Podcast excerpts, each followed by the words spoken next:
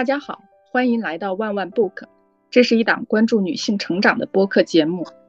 我是今天的主持人大滴滴。今天呢，我们想要聊的话题是小目标。那在正式开聊之前呢，我们几位主播和大家打个招呼吧。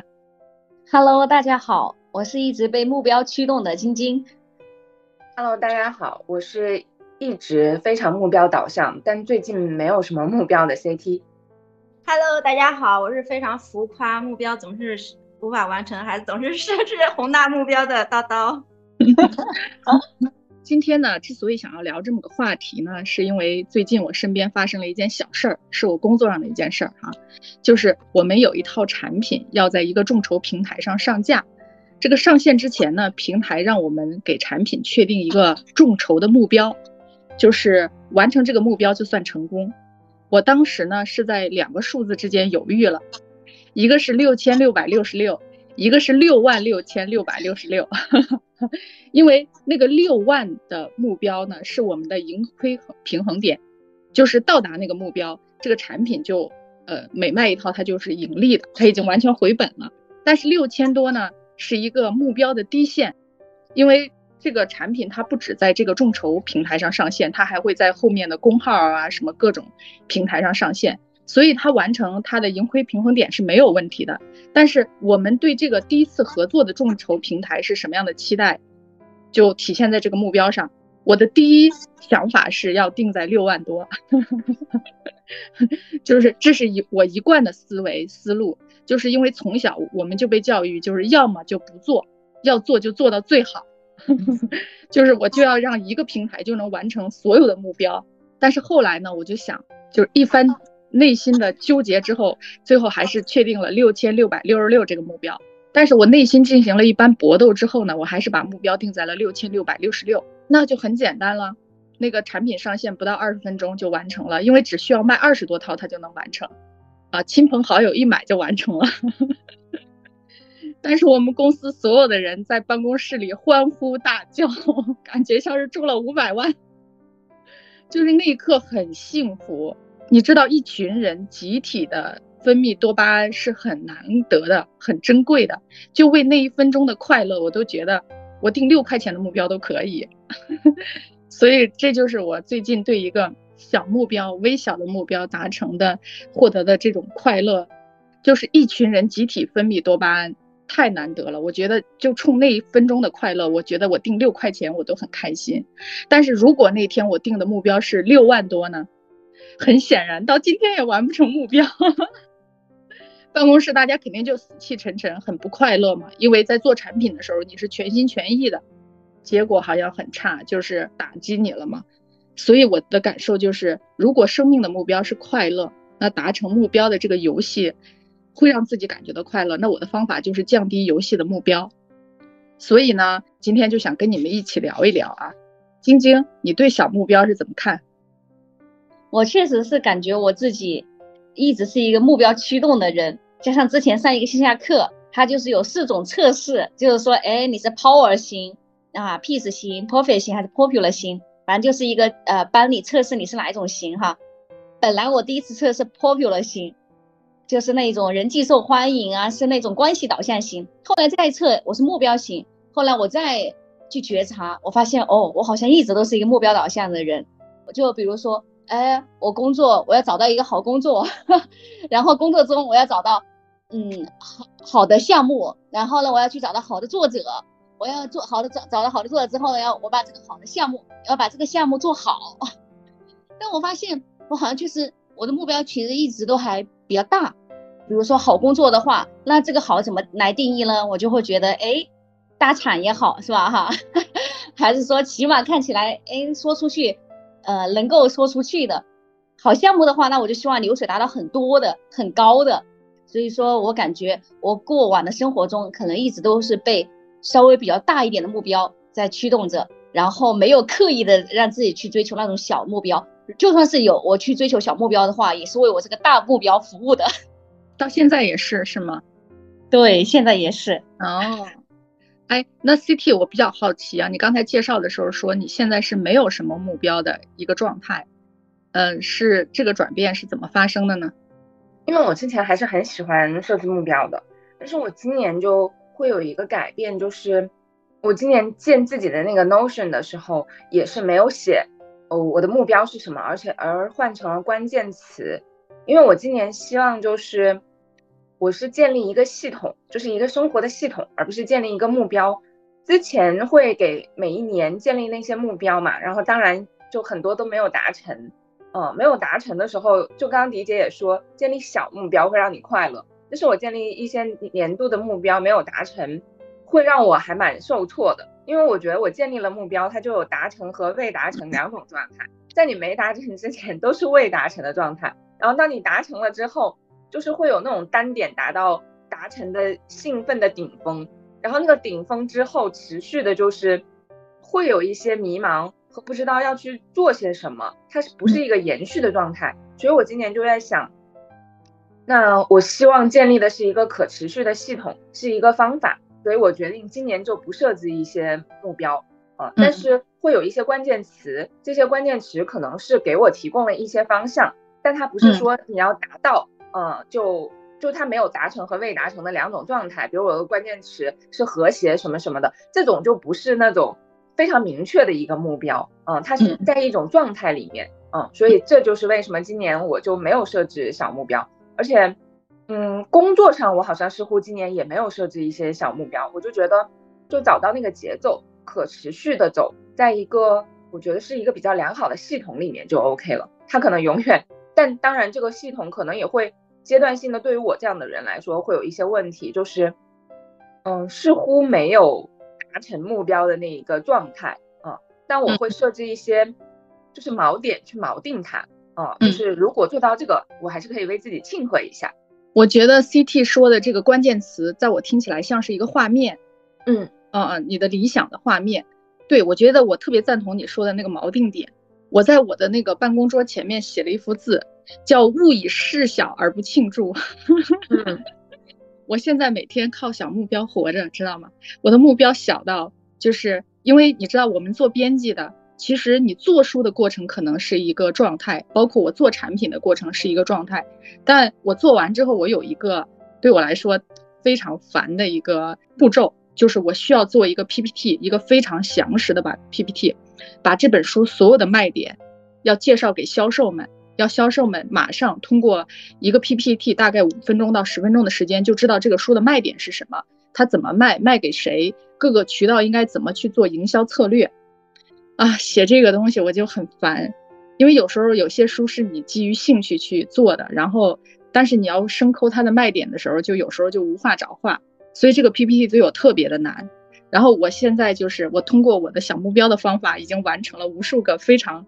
在我看来特别精彩的 PPT，太棒了！就是我今天我每天早上起来，双脚落到地面上就是一个锚点，我就说，那我今天有一个小目标，就是把我的某本书的 PPT 写完第一页，或者是我不需要在 PPT 上写，我只要在 Word 上写上几个关键词，就是这几个关键词是我一定要说给销售听的。是我内心深处觉得这个书值得做的原因，就几个词就好了。我就在心里跟跟自己说：“亲爱的，根本不需要写那么清楚。你告诉销售，销售也不知道怎么卖，他也不会认可你的。你只要就是今天只需要你最多写五个词就可以了，你就很棒了。然后这个真的很容易完成。有时候我就会想啊，Word 我直接在 PPT 上写吧，就把五个词写在 PPT 的第一页。写完之后就看勿以事小而不庆祝，就热烈的庆祝一下。”第一步最难，对我来说，通常这些词写完之后，啊，有时候我可能就会完成一两页，有时候可能啊，就诚信而追，就可能能完成百分之五十。到你完成百分之五十的时候，那个山已经注定会被你跨越，因为你会越写越激动。一个完整的 PPT 做完之后，你再去修改它，比如修改两到三遍，你都会觉得天呐，这本书一定会大卖百万级的。但是你在没有开始那个前，你就会觉得啊，这这书真的没意思，根本不值得一讲，都是自己当时脑残、脑子进水了才做的，啊，可能是因为我现在的一个状态吧，就必须得靠一个小小的一个目标开启我的行动。嗯，好啦，我们说了这么多，叨叨你呢？我觉得你是一个特有目标的人，你知道吗？在你以前的那个生命状态里面，我要笑死了。其实我的灵感就是晶晶前两天跟我聊天，就聊痛苦的时候，我我就说我过去的痛苦可多了。上高中的时候，我想辍学，我跟我爸说我要辍学，一边工作一边读书，我一定。我说只要想读书，在不在学校有什么关系？我说我在工厂里，我也可以读得很好。上大学的时候，我报的是师范大学，我哥、我姐都是上的师范大学。他跟我说，师范大学男生很少，你确定要去吗？我跟我哥说，我去那里是读书的，不是为了谈恋爱的，我是为了好好学习的。然后我进进了大学之后就没有没有看过书，基本上 全去谈恋爱了。对，然后我买买房子的时候，我是这么规划的，就是我的目标是我要买一个期房。一个交房很晚的期房，这样我的钱就全部花出去了，我就可以重新有新的赚钱的目标，因为我手里没有一分钱。然后后来，我天呐，有呃，我就后面我真的就这里几年我都很后悔，我是为什么要买一个那么遥远的期房，都三五年才交房。首先，它也不是很安全；其次，就是我有什么事情就是想。想做什么新的决定的时候，真的很受限制，因为这个房子要想卖，等到期房盖好再办房产证，又是好多年。我就觉得我我给我自己设的每一个目标都很浮夸。对，但是跟叨叨，我就说天呐，你真的是很有本事，专门把自己搞得苦哈哈的。因为我上小学的时候，我老师就老跟我说，有一点成绩就很骄傲，就很浮夸，就是说你什么时候能改一改这个毛病，能踏实一点。我就发现，就是我。到后面很多年，我都是有这种调性在的。哦，叨叨，你的意思是说你的目标都很浮夸吗？还是？对对，我觉得我的目标都挺浮夸的。嗯，你你是怎么定义浮夸这个词呢？就是不切实际啊！我会觉得我一开学是读书的，不是谈恋爱的。我当时会发愤图强。嗯，明白啊。那你给那你给自己定过小目标吗？特别微小的目标吗？也有吧，但是我一般我觉得我都是小目标和大目标连一起的。比如说，我会觉得我今天可不可以吃的健康一点？但是我很快就会就是特别爱幻想嘛，很快就会想，我今天吃的健康一点，那再过一年我就成为一个大美女，我要瘦多少多少斤，我要锻炼身体什么的。就是我我基本上只要有个小目标，我就会幻想我的后面的大目标是什么。嗯，你说的太诚恳了，我也是这样。对，对对，真的是。就比如说那个 PPT 开始的时候千辛万苦，写完之后就会幻想这本书不得卖个百万册呀，就开始想，哎呀，百万册，那今年公司又有一个百万册的图书了，重量级的。晶晶，我想问一下啊，就是你觉得目标变小跟降低自我要求之间是啥关系嘞？反正就我目前的认知的话，我觉得目标变小就是为了更好的服务我的大目标。为了完成我的目标，呃，所以说我把它倒推来拆分成很多个小目标，但是最终的目的是为了完成大目标。但降低自我要求的话，可能我目前理解的就是说，直接就是置换了你的大目标，你把你的大目标降低了标准。那 CT 呢？可能以前的我，我会觉得我要设置一个。嗯，小一点的目标可能就是降低自我要求了。嗯嗯，因为那时候我觉得我不太能放过自己。现在的我就觉得幻想目标，只要完成了，其实就很好了。现在的我可能会觉得，只要做了，然后只要在这个系统内，其实都还是在呃前进的方向里面的。现在的我就觉得，只要有这个锚点，做了一步我就成功了一步。确实没有那么多觉得，现在我还蛮能放过我自己的。比如今年刚开始的时候，我还是会在想，就是我的 Notion 里面，其实现在想想那个系统里面，我也是有小目标的，就是我每天有那个小打卡嘛。其实我觉得那个是在我的大系统里面保持这些小小的锚点，然后让它能够持续持续运转的一个方式。我每天还是很痴迷于做这个小打卡，去勾一下，然后把我的那些 To Do 给完成的。后来有一段时间，其实我是没有坚持在做的。我在想，是不是我有在放过我自己？后来这个念头闪过一秒之后，我就放弃了这个念头。对于我来说，节奏其实还挺重要的，而且我越来越发现，我可以找到我的那个节奏，就是有一段时间可能身体就能量就不是很高的时候，嗯嗯。嗯，如果我强迫他一定要去做，我反而觉得我有一点点现在有点反骨和逆反心理，然后我就在想，那不做就不做，嗯，顺其自然一点，我会觉得反而让我舒服了。过了那段时间，我现在又重新开始，呃，就比较规范了，因为我觉得设置了这个锚点，然后呃去坚持，我的生活好像规律很多。就像以前我跟晶晶早起喝茶，我们很早的喝茶，我就会规定我一定要坚持多少天，然后我一定要每天这样。但其实我发现，因为我睡得晚嘛，那这是不可持续的，我的身体就会很不舒服。所以后来我就说，那那就放弃了，让身体舒服的方式，我自然而然的还是会重新回到这一条路上的。那你是怎么定义锚点呢？现在我这个系统里的锚点就是，比如说我冥想那些。嗯，我觉得对我的生可可持续的这个系统是有好处的，比如冥想、拉伸。我以前是会把拉伸换成运动的，一周运动几次。但我又觉得，只要我拉伸了，我就是在运动，而且我觉得就是保持那种向上的状态了。嗯。然后阅读，我以前会说，就是一个月要阅读一本书，但我现在就是阅读了，哪怕我今天翻了两三页，我都觉得那我在阅读了。嗯，我觉得是 OK 的，因为我觉得我只要进入那个状态，就像迪姐说的。我进入那个状态，我觉得对于我自己来说，我还是会有收获的。而且只要我做了这几个小锚点的事情，我就会觉得我很开心，因为我好像又在，就是为我这个持续的生活，好像又又添砖加瓦了。嗯嗯，就这种就是我的锚点。我是觉得在我的心里啊，就是这个目标变小，对我来说就是降低自我要求，嗯，而且非常爽，感觉爽死了。我觉得我真的是被这个要么不做，要做就做到最好这个概念害死的人，你知道吗？本来能量就不是很高的人，又那么的完美主义，要强迫自己。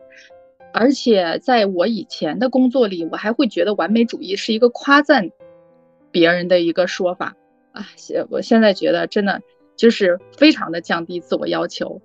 对自己，而且以前觉得降低自我要求是个贬义词，现在对我来说都无所谓，没有贬义啊，或者是褒义。而且我觉得我现在对生活方式的包容度比以前要辽阔的很多很多。好像在以前的概念里，只有阅读，呃，只有比如说一些健康的行为才觉得是一个健康的人。现在觉得什么都很健康，只要能让你自己感到快乐就是健康的。你吃垃圾食品是健康的，刷剧是健康的。看综艺是健康的，所有的一切都是健康的。而且我又在出版行业，我深知很多书其实跟刷剧是差不多的。你去在他身上浪费时间，和你在剧上浪费时间是一模一样的，没有哪个更高或者哪个更低，都挺好。如果生命的目标是快乐的话，那每个人的路不一样，哪条路都很精彩。没有没有对，反正总之吧，也可能是为自己开脱。反正现在就是觉得。就是对我来说，目标变小就是降低自我要求，而且这个过程很爽。我这里不得不插一句，对，我觉得迪姐你的降低自我要求，其对你来说是降低自我要求了，但是对别人来说其实也是一个很高水准的东西。没有啊，我现在每天就躺尸刷手机，我主要是刷豆瓣跟知乎，真的就是刷那个信息流，你知道吗？而且我就发现有一点，就比如说，就是我觉得是一个爱好。比如说，我确实是不想不喜欢看剧，啊，不知道为什么。其实我很想看，比如说这两天我就特别想看那个《黑暗荣耀》，但是我就会首先在看之前，我就觉得想啊，它是分两季吗？每一季是要三十多集吗？这个，啊啊，是八集是吧？总共就十六集，十六集啊！我就想，哦，那每每一集要多长时间？我觉得是因为自己太浮躁了，啊，一想到有这么漫长的一个东西。嗯，你就觉得扎不进去，呃，因为你看剧呢，你说能快进嘛？也能快进，但是我觉得乐趣就会少很多。干嘛那么急躁？你看剧就是为了快乐，你还要把你的快乐那么的压缩。那我为什么会选择看书呢？因为看书你是可以控制的，呃，特别是作为一个编辑看书，你完全可以控控制它的时速。啊，因为编辑看稿到三审三校的时候，他基本上就是一目十行。如果这个稿，呃，你你想看快你就看快，你想看慢就看慢，但是信息你都可以摄入进来。但是看剧不一样啊，所以我觉得就是说，嗯，对，就就是就是就就就是就是我现在觉得怎么都行，就是要躺平，就是要享受生活。生活已经这么苦了，我就不要再给自己 定定宏大的目标了。嗯嗯，我我刚刚也在想，为什么我们就是一直是和我和迪姐可能是就是追求那种目标的人。我觉得这就是因为我们是在一个应试，从小的是一个应试教育的体系。我以前为什么特别能擅长设置那个目标，就是因为我觉得我那个目标单一呀。我的考，我的目标就是我要考，就考试考得好，然后因为有绵绵不绝的考试，嗯，然后每一次就是设置这样子的考试，就特别明晰，因为那个目标特别简单，你都不，我就感觉设这些目标它不用太多的思考，因为我有一个明确的样板，就是那个标准就是单一的，这样明确的目标带来明确的结果，这个明确的结果又带来明确的渴望，然后所谓的这些明确的渴望又带给我。非常明确的动力，其实我不需要思考我自己的原动力是什么，或者我真正想要的是什么。我觉得某种程度上设置这些非常明确的目标，其实是，嗯，可能我们从小被应试教育的结果，而且也是我们的标准特别单一，我们没有更多元的结果。但最重要，我就觉得它就是把我们导向就是一种统一的生活，没有什么多元的生活。所以，嗯，它也会让我们在思考这些的时候就更懒惰一些。嗯，因为最明确的、最单一的，它可能会是在现在的这个生活社会里面，就是最快速的方式。对，就是 CT，你你比如说在当年应试的时候，你每次达到你的考试的目标，就是因为它考试是非常密集的嘛，你每次达到你想要的分数的时候，其实内你内心是，最起码你是开心的。对，对啊，就是我现在有一个感觉啊，就是说，呃，可能在每一个不同的生命阶段。人要选择不同的能让自己，呃，安心并快乐的活下去的方式。我现在就是行尸走肉的活着，通过小目标的方式啊。因为如果我不把自己的一个要做的有难度的事情，把它分解成非常非常非常微小的小目标的话，我是没有行动力的。啊，我把它分解成微小的目标的时候，呃，我是能感觉我的行动力就像浪潮一样。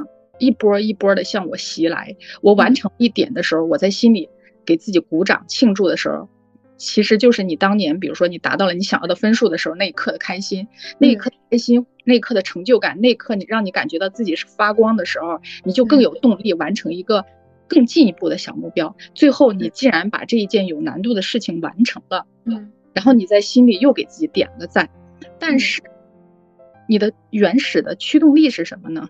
啊，你真正想要追求的是什么呢？是完成这个有难度的事情吗？你想通过完成这个有难度的事情是为了什么呢？我现在不想思考，它可能就属于生命的意义哈，或者是一些原本的东西啊。就是我现在就是说面临，我现在创业要带一群人，然后这是一个有难度的事情，在这个大的有难度的事情底下，还有无数个小的有难度的事情啊，我就把它的难度一层一层一层一层的拆解，拆解到小到。今天给这个 PPT 起一个题目就好了，而且不用很精彩的题目哦。我在心里经常会跟自己说，不用很厉害的哟，差不多的就行，能表示你的意思的就行了，好吧？行尸走肉的宣言，叨叨你呢？啊，你觉得就是目标变小跟降低自我要求之间的有什么关系？就是我刚才听迪姐的说的特别开心的，就是说。吃炸鸡呀，各种都都很好，我就觉得嗯贼开心。哎，我因为我昨天我就是要点一个毛血旺，但是我又觉得很不健康。我在纠结了半天之后，我说眼下的快乐很重要，点了。点完之后还挺满足的。嗯。然后然后刚才说就是小目标的时候，我就想起我高上高中报文理科，就是我很喜欢文科，但是我报了理科，为什么呢？因为我觉得如果能把我不喜欢的科目学好，就是一件 非常能锻炼人的事情，所以我就报了理科。然后后来上大学也是报了一个计算机专业嘛，我很不喜欢这个专业，但是我觉得，嗯，如果能把这种 不喜欢的专业学好，就是也也很能锻炼人。就然后后面我听说，就是我其他同学学文学专业，然后会写各种名著。读后感，各种电影读后感的时候，这就是一场考试的时候，我真的就就很很嫉妒，我会觉得天哪，还这个世界上还有这么幸福的专业。但是后来我也想了，我觉得，嗯，求上得中，求中得下嘛。我就之前看到这句话特别有感受，因为因为我是和他们不一样，就是我读文学的专业的那个同学，他是官二代，他可以读了文学专业去考公务员，但是我不一样，家里一穷二白的，就是学了理科，然后再学一门技术，无论如何出去可以保底。我觉得我一直以来可能都是求上得中，求中得下，然后求个保底。同时，就是我觉得平时也是，迪姐就说她不喜欢吃炸鸡嘛，我特别喜欢吃炸鸡啊、蛋糕啊、毛血旺啊，但是我又不敢吃，我每一次吃的时候我都做思想斗争。但是目前我觉得就和解了很多。对，想吃就吃。其实你刚才说那三样东西，真的要打我我才吃，特别是那毛血旺，你知道吗？我想想都害怕。所以就是每个人得到快乐的方式不一样啊，一个人疯狂要克制的是另外一个人可能打死都不会去做的。对，这样的话就无意间就多元了，对吧？哈，然后就各美其美了，是吧？哈。是的，但我们以往可能就会觉得某一种路是正确的、光明的。其他的路好像都是令人羞耻的。是的，那那叨叨，你最近有什么小目标吗？我最近，因为我觉得经过疫情啊，各种，我觉得在疫情期间啊，我我真的没有被隔离过，没有这也没有遭受特别大的损失，微小的损失是可以承受的，但是它给我带来很多恐惧，就是让我觉得 发现了健康的美好。现在更多的目标感觉都是和健康相关的，就是，呃，如果我要安排工作的话，也不会，呃，像过去可能过去熬夜熬多久都可以啊，啊，如果之前有个客户给我打电话，打到凌晨四点，我就一直跟他聊啊。我现在的话，我会觉得，嗯，一切以健康为主吧。嗯，对，就希望每天都能有一个健康快乐的小目标。那你快乐是怎么实现的呢？我觉得健康，比如说我们现在这个年龄还好达到，你知道吗？我觉得快乐这个事儿，这个不能叫小目标。是的，还挺难的。最近可能就像之前说的，买一些毛茸茸的衣服啊、沙发呀，不强迫自己去追随潮流啊。因为我同学他们会说，哎呀，这两天、这两年流行什么什么什么的。我觉得很累，然后就不去关注，就尽量去发掘让自己快乐的东西吧。但有时候，呃，哪哪两天真的很丧的时候，确实，哎呀，快乐还很难。那晶晶呢？感觉你好像你快乐吗？跟当年央视问的你幸福吗？一起成功。我现在也有一点觉察到自己哦，可能今天我能量不是很高，今天我整体情绪一般般。可能今天我情绪还比较高，然后整体还比较幸福。那我幸福的时候一般是什么状态呢？幸福的时候，哎，别人跟我说话，或者说别人的一些，呃，我也愿意去帮助别人，而且越帮助别人，或者说我这个帮助我定义的很宽泛哈，呃，不只是说工作上面帮别人，不是这一种，就是说，哎，可能我能够感觉到他，他就是一个很想让我听他说话。然后呢，他一说又说的说个不停，我的天呐，然后我就嗯，然后一直就是给他注意力，给他时间。比如说我的朋友，那他总是跟我说一些他的事情。要是以往的话，我发现我以往，特别是比如说我以前跟叨叨讲着讲着，比如他本来有一些痛苦要倾诉，讲着讲着，我又把他带到我的问题上面来了，你知道吗？天呐，我后来还有一次跟聂说，我说我觉得我好自私啊，我说我我。每次跟叨叨，我们两个聊天，明明可能有时候，有时候是他有问题，他有痛苦，但是讲着讲着，我又把他带到我的问题上面来帮我解决痛苦了。哎呀，我说真的是，所以说我现在我就有一种感觉，就是有时候，比如说其他的一些人哈，我能够感觉到，其实就是他，他有很多话想要表达，他有一些痛苦，其实在我看来，我会觉得，哎，怎么这样子？但是我会给他时间，给他注意力，然后呢，给到他一些关怀。但是呢，我最近的小目标是什么了？但我发现我很容易，一个就是在感情中，还有比如说我妈妈这种呢，有时候很容易莫名引发我的那个就邪火，我不知道，就是说一下情绪就崩了，一下就一股火冒上来。比如说我刚刚无意间看了一下消息，我现在又崩了，哎哎，不是说现在又崩了，比如说我现在看了一下呃消息，看了我妈发我的，我现在其实我刚刚一瞬间其实就是有一点又心情不好，但是呢，我现在可能一个小目标就是我尽量修炼自己，比如说我爸妈，特别是我妈妈哈，以及就是在感情中，他们尽量不不扰乱我的情绪，就是说我在面对他们的时候，哎，不论发生什么，我尽量保持好我自己的情绪，不要哎一下子就暴怒啊，伤害自己的身体啊，然后或者说朝他们发泄也好，或者说他们发泄的我来承受也好。对，所以说我就，这可能是我近期的一个小目标，就在亲密关系的相处这一块，让自己保持心情愉悦。对，这是一个。然后另外一个呢，我最近，哎呀，我这个小目标还挺多的。没事。就是好，那那那我就继续了，就是 我本来就准备继续。对我刚好穿插一句，你刚才不是说你跟那个。叨叨叨向你倾诉痛苦的时候，每次都最后变成了你向叨叨倾诉痛苦，是吧？我说没关系的，因为那个叨叨治愈的方式就是通过别人的痛苦来治愈自己，知道吗？对。然后这里我也想穿插一句，就是你讲完之后，我突然想到，就昨天，呃，我和宋超聊的，我就在反思。然后反思一件事情，然后宋畅就说：“他说对于我们这种特别容易自省的人，有时候多向外归因一点，我们会舒服很多。”然后我觉得这句话也确实治愈到了我。然后我在想，其实可能对于我们这一类的人，就多看看就外界的问题啊。然后我觉得找到那个平衡还是很重要的，嗯，因为每一次我都在想，是不是我们不够包容，不够开放。然后呃没有胆量去选择这样类型的人，然后后来我在想说，也许也不是，就是不适合，那就相信自己，就是那个感受，嗯，而且我们最近越来越觉得要相信自己的感受，果断点相信自己的感受，嗯，对我我在此处也穿插一下，隆重的向你们介绍我的新朋友，他叫小石头，哈哈哈哈是小煤球吗？不是，小煤球成了我的旧友了，你知道吗？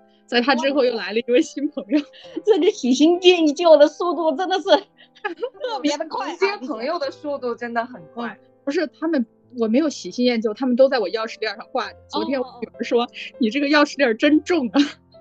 ”就为了一个车钥匙，那儿挂了那么多。昨天我又迎接我的新朋友，叫小石头哈，它是一个石头的钥匙链，是一个就是石头，就是一块石头，然后被做成了钥匙链，保持了石头的原貌。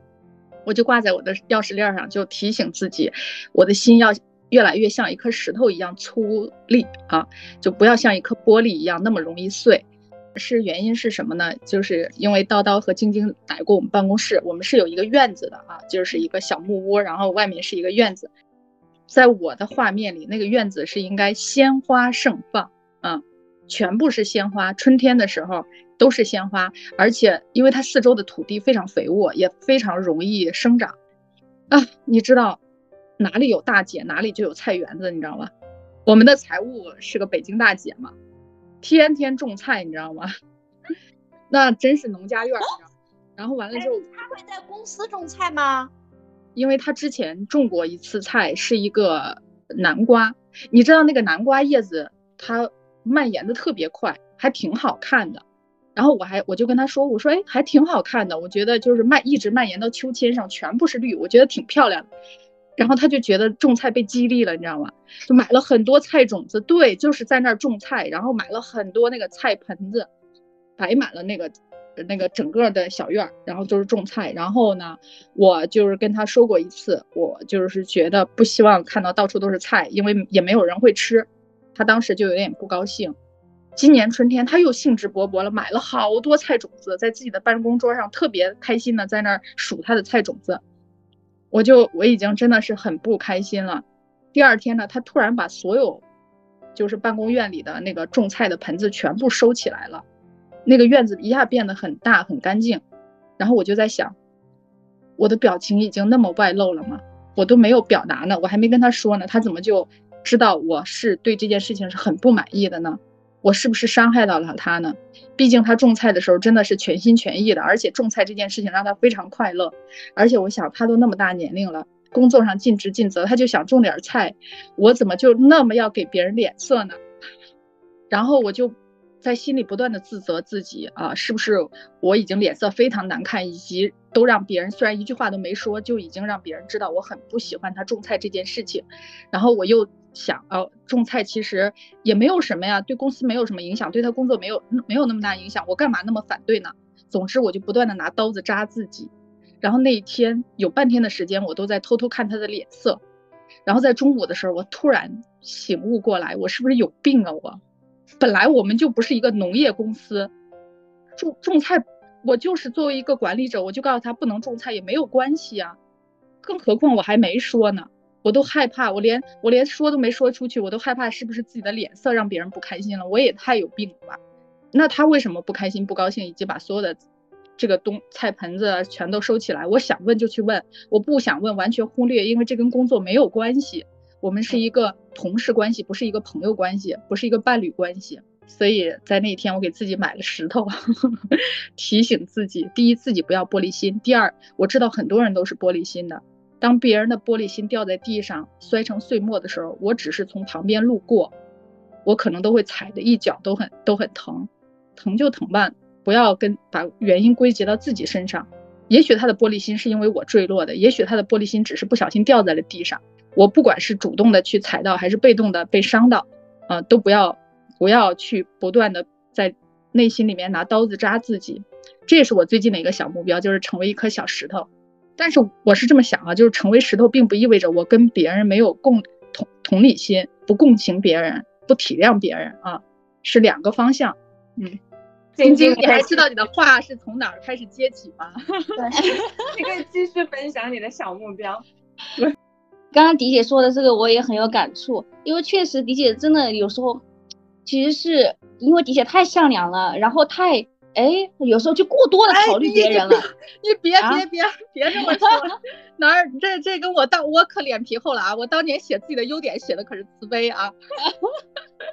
别别别，咱别节目里互相，咱们这不能胡说啊。反正我我是这么想的嘛。你就说你的小目标就是。好，我就继续我的第二个小目标了啊，就是我最我小目标还挺多的。我另外一个小目标就是，因为我觉得我现在。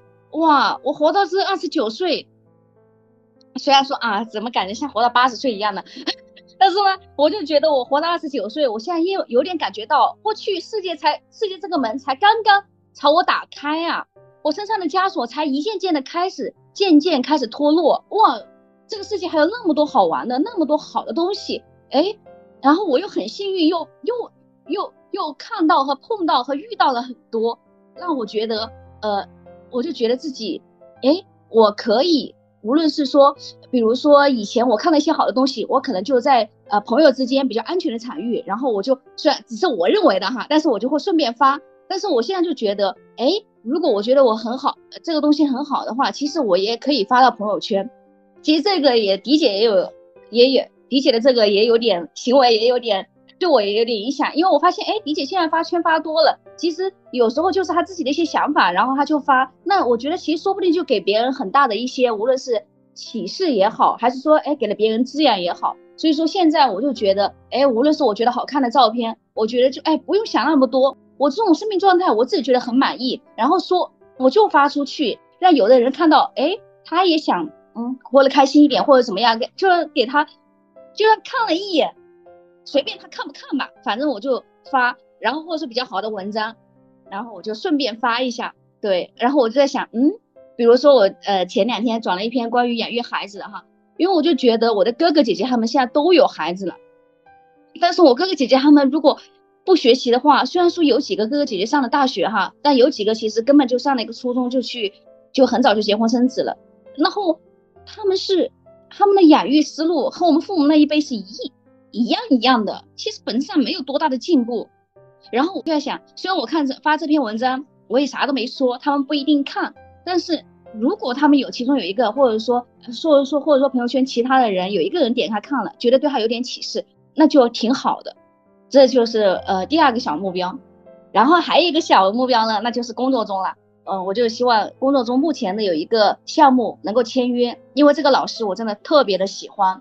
他的生命状态也是我比较喜欢的，我就希望签约了之后呢，我他下正好下周日在那个杭州有线下课，如果签约了之后，我就我就准备让自己飞去杭州去体验那个线下课。对，这是第三个小目标。嗯嗯。最近的小目标，那天我们不是说我最近也没啥小目标吗？那些都是锚点嘛。然后如果一个特别明确像小目标的，就是我开始全我们全家我爸妈抄经嘛，然后我就在读《金刚经》，每天在坐车的路上就在读《金刚经》。一开始我之所以这么做，是因为博士说如果我读了读到一百八十天，他会送我礼物。然后我在想，这好事儿啊，这读个经还能给我送个礼物，然后就可以换新的电脑。我就说那我读，然后读着读着，确实我今天已经读到第四十六天。然后我我觉得，就是虽然读《金刚经》对我来说并不是一个宗，就是信仰类的。那天晶晶说她翻开《金刚经》也读不懂是啥，我说我也读不懂。但是呢，对，就是虽然我我学过，但是我也我觉得我也不是因为要读懂，就是我真的是在读，而且在读的过程中，我有一些小小的意识。就是第一，呃，读《金刚经》你好像看起来你每个字你都读了，但是有的时候你会猛然间发现，其实你在走神儿，而且你走的非常严重。然后我觉得其实这无非也是一种正念的方式嘛，因为你在读经，如果你很认真的读，你其实是知道你在读的。但是有的时候我就会特别快的读，然后这这一个呃这一品就读完了。然后这个意识让我觉得很好，就是正念和冥想也不是只有坐着或躺着才可以的。那你读经也是，因为其实你就在锚定了，比如在锚定了那个文字上，嗯，然后这种读和你。呃，一目十行的那种读，其实是很不一样的。我就在想，它其实就是我换一种的，呃，让我自己专注的方式。第二个就是，那读我每一次就会回向嘛。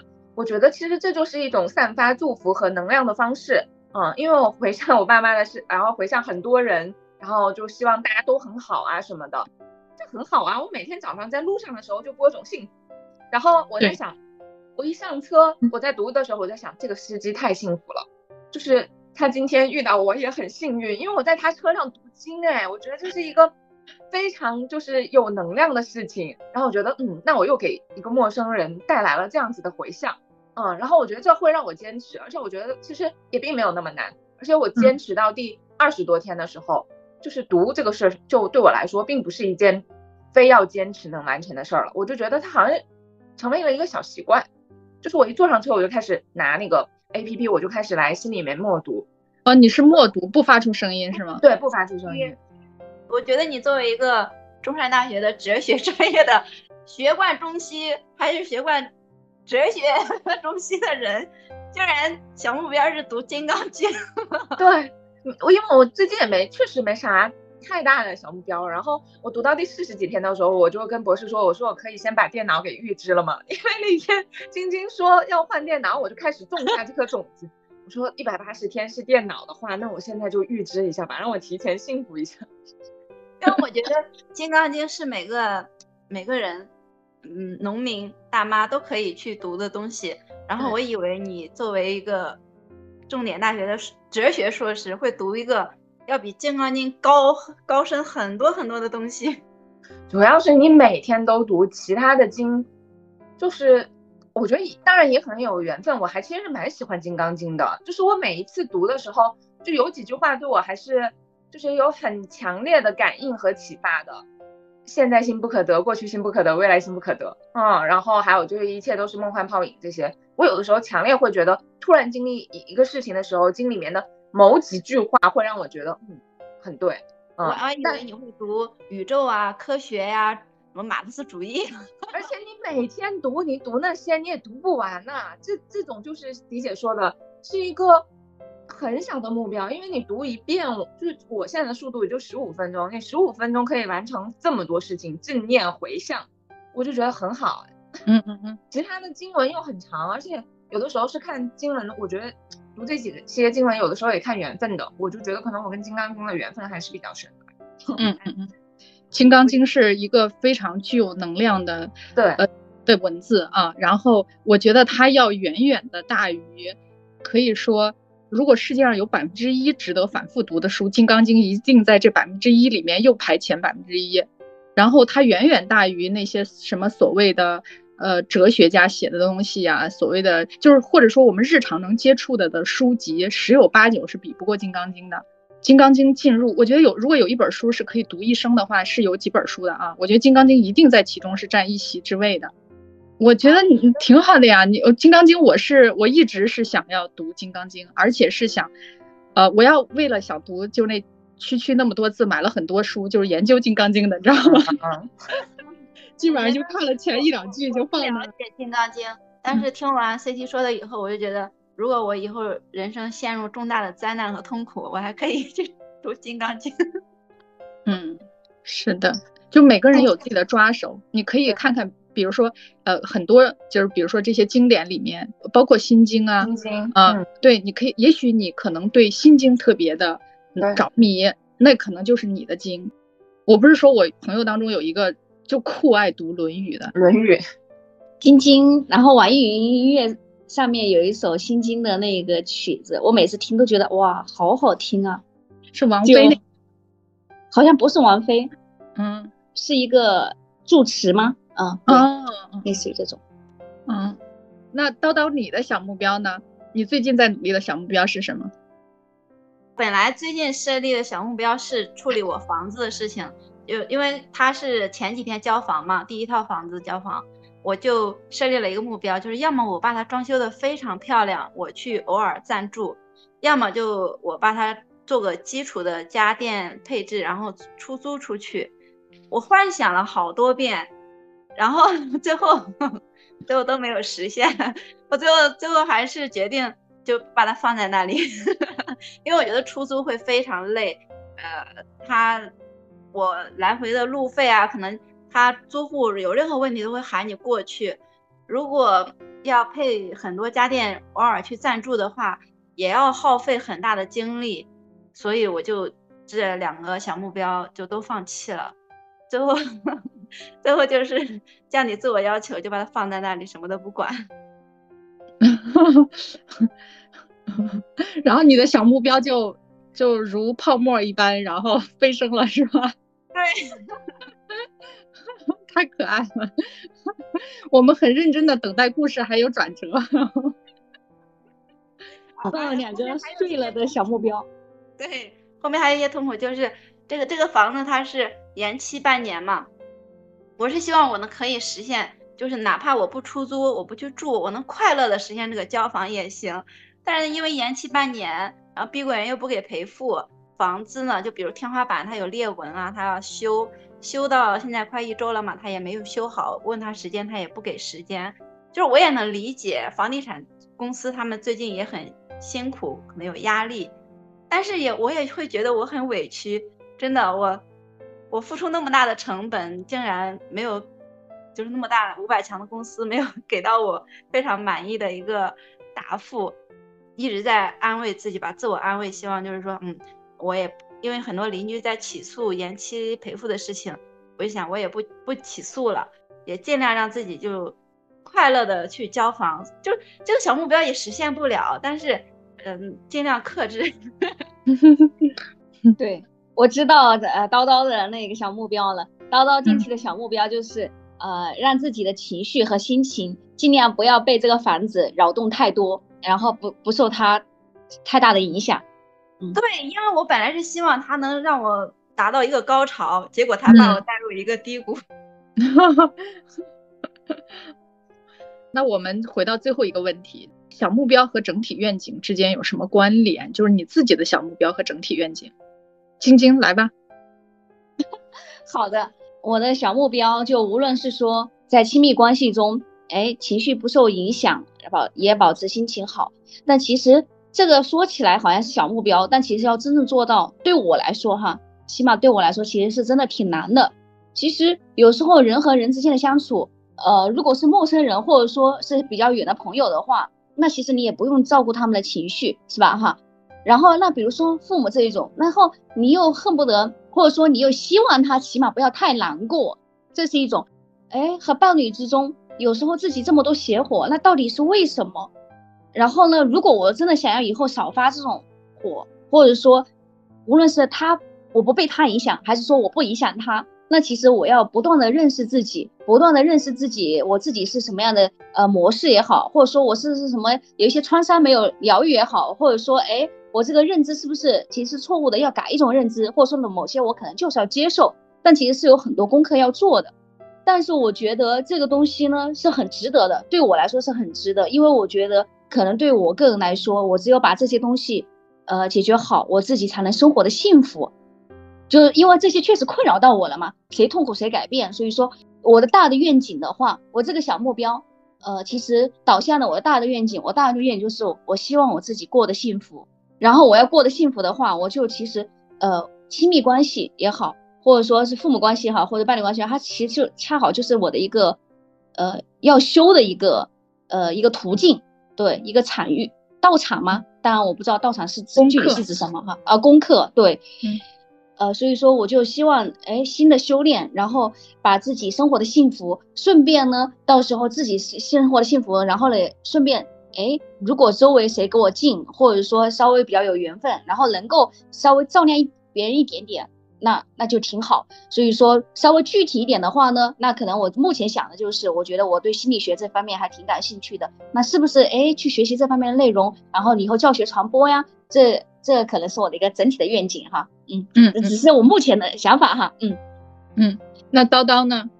就是我过去很多年的小目标都是非常浮夸的，就是我的小目标都是和整体愿景都都非常浮夸，就非常的。嗯，宏大。然后，但是我我也想过，因为过去实在太匮乏了，又没有任何人指导我说你应该怎么规划你的生活。呃，就昨天我女儿她对着镜子说啊，自己太漂亮了。我说，我说你自信真的很好。我就想，我想从小我都不敢对着镜子说我太漂亮了。然后她每天都对着镜子感慨，我我就就觉得我过去可能有很多浮夸的目标。哎，也也没关系吧，但是就是说求上得中，求中得下嘛。然后对于很匮乏的又没有任何抓手、任何依靠的人来说，他如果有浮夸的目标也没关系，因为你可能实现一半也完完全全的改变了你过去的生活。对对，目前的话就反正经过，也也不知道是年龄到了还是怎么样，感感感觉现在就很看重每一天的快乐和感受。嗯嗯嗯，我觉得特别好。那 CT 呢？我以前觉得目标可能就是一个结果了，嗯，现在我会觉得这个目标是我的一个锚点和我去实现我那个系统或那个系统可持续的一个过程。它比如说像我刚刚说的那些每一天的那些拉伸啊什么的，嗯，那些就是我健康生活的一种方式，嗯，是这个健康的这个系统里面的呃一小个锚点。明白了，嗯，而且刚刚，嗯，在晶晶讲的时候，我突然有一个念头，就是晶晶说以前的那一些认知和思维可能是错误的。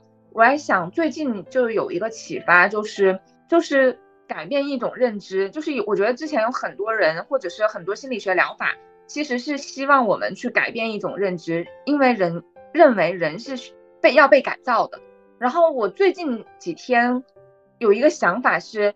其实我觉得这些认知其实更像是土壤，我觉得那些土壤其实是需要被翻的，让它更肥沃，而不是从根里面会觉得，嗯，它就是错的，它就是要被改造。因为我觉得它每一个阶段和你在这个土壤里面要饲养什么，嗯，它需要被释放的养分都是不同的。但我觉得它本质上并没有是错还是对这件事儿，只是不同阶段那个土壤可能就要被翻一下，它才能够让我们长出更好的植物。所以我觉得这是特别本质的不同。如果我们就觉得这些思维就是错的，要改，我觉得那一生要被改变的事情太多了。而如果我们换成类似这样的土壤的思维，我觉得我们会好过非常多。因为任何土壤它都能够长出一点点植物，而且任何植物都有生命力。就是说我非常认同 CT 刚才说的，我们的每一个观点、每一个认知、每一个努力、每一个目标，从来都没有错啊。他都是造造就了我们今天的自己，我觉得他们从来没有错，我也是从来不觉得自己哪一个阶段是错的，包括我的观点、我的想法，每一点都没有错的。不管对方是什么样的权威，呃，他又给我了什么样的冲击，我都不觉得他是对的，他对到能推翻我的观点和我的认知。我是就是我是独立的我，我确实非常认同这一点。呃，我们可以填补，但没有必要推翻。嗯，我的感觉是，比如说，如果说我最近的我觉得不能说我最近吧，我觉得很长一段时间我都在苟活着。真的是这样吗？我会觉得有时候我过去是不是有过暴饮暴食啊，有过攀比，有过什么？我我觉得那也没有错呀，完全没有错。而且叨叨，你今天早上说你看到龙飞，你原来觉得买东西是错的，然后看到龙飞律师说，呃，买东西也是一件美好的事情，你又觉得挺对的。我完全不会这样，我不管我觉得买东西是对的还是错的，那就是我觉得，我觉得是高于任何人觉得，就是哪怕对方别说他是龙飞律师了，他就是玉皇大帝也跟我说啊。你觉得买东西是不对的吗？我觉得买东西很美好，完全不会改变我一丝一毫的认知。那是你的观点，跟我的观点毫无关系。但是我觉得你的东西给了我启发，给了我触动，那可能会增添一点我的，就是会把我的呃这个认知更辽阔一点，拉得更大一点。但完全不意味着我是错的，我我完全不会否定自己。因为龙飞律师他的粉丝就是说自己买奢侈品包包嘛。就虽然是一个很大的缺点，就是龙飞律师说也表现了你对美好生活的向往。我就在想，我过去因为我没有买过任何昂贵的消费品，哪哪怕我没有买奢侈品的话，我我依然就是一直在批判自己，就我会觉得消费的欲望是有点可耻的，有点贪婪。无论是呃爱情啊，还是消费啊，我感觉他都是有跟贪婪跟。欲望相关的，总是觉得会稍微有一点负面，然后看到他在鼓励他的粉丝的时候，我就会觉得，哎，那我也可以以后 稍微的鼓励一下我自己。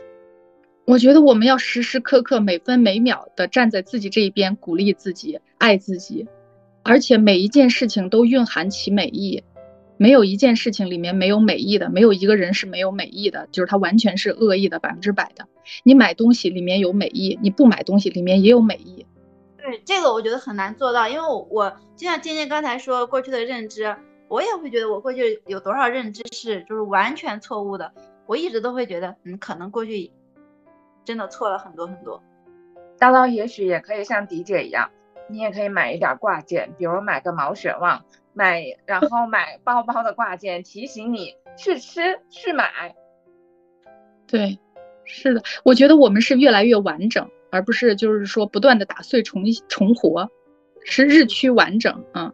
比如说添补了小鸭子、小狮子、小石头，还有小煤球 啊，就每添补一个，你那一部分就完整了。但是你以前你恐惧那一部分或者害怕那一部分，并不意味着你要推翻原来的那个自己啊，你只是添补它。你填补的时候，你会越来越强大。你不断的推翻和打碎，嗯，内在还是破碎的。嗯，就迪姐说。那过去很多缺点，它也是可能有理由或者有它的美意，美意。我觉得我在尝试就这么去鼓励自己啊，过去的缺点，嗯，都是嗯有有理由的，都是有礼物的，有礼物的，是的，对。反正我最近的小目标呢，就是在自己内心给自己内置一双随时准备站起来给自己鼓掌的手，就是我给我新的那个扫拖机器人起的名字叫“光的巡逻”，我也希望我自己成为我自己的光的巡逻者。那个机器人帮我巡逻我家的那个这个物理空间，我给我自己巡逻我自己肉身的这个这个精神空间。太棒了！值得鼓掌。看来迪姐对这个真的太有感触了，呃，笑死啊！嗯，其实我我的感觉不是说对这个有感触，是咱们只要稍微准备一下，都会好一点。哎，那刚好可以回到这个部分，就是说，你看，比如说咱们现在做这个播客，我觉得对我来说就是一个战胜。这个战胜不是说我每天每周花时间来做这个并坚持，我觉得不是这个啊，是。我可以接受咱的播客就这么随意，就这么随便，就这么不讲究，这对我真是一个挑战，你知道吗？我觉得挺好的呀，特别的好。如果咱按照我那标准做，咱可能做三期就做不下去了，每一期都得是吧，认真打磨，然后长时间的准备，字字逐机的是吧？那根本不可能啊。然后每一个内容简介，每一个字都要前思后斟酌，前后斟酌，那不持续，不长久。我我现在越来越感觉一个事情，首先做长久，呃，大于做完美。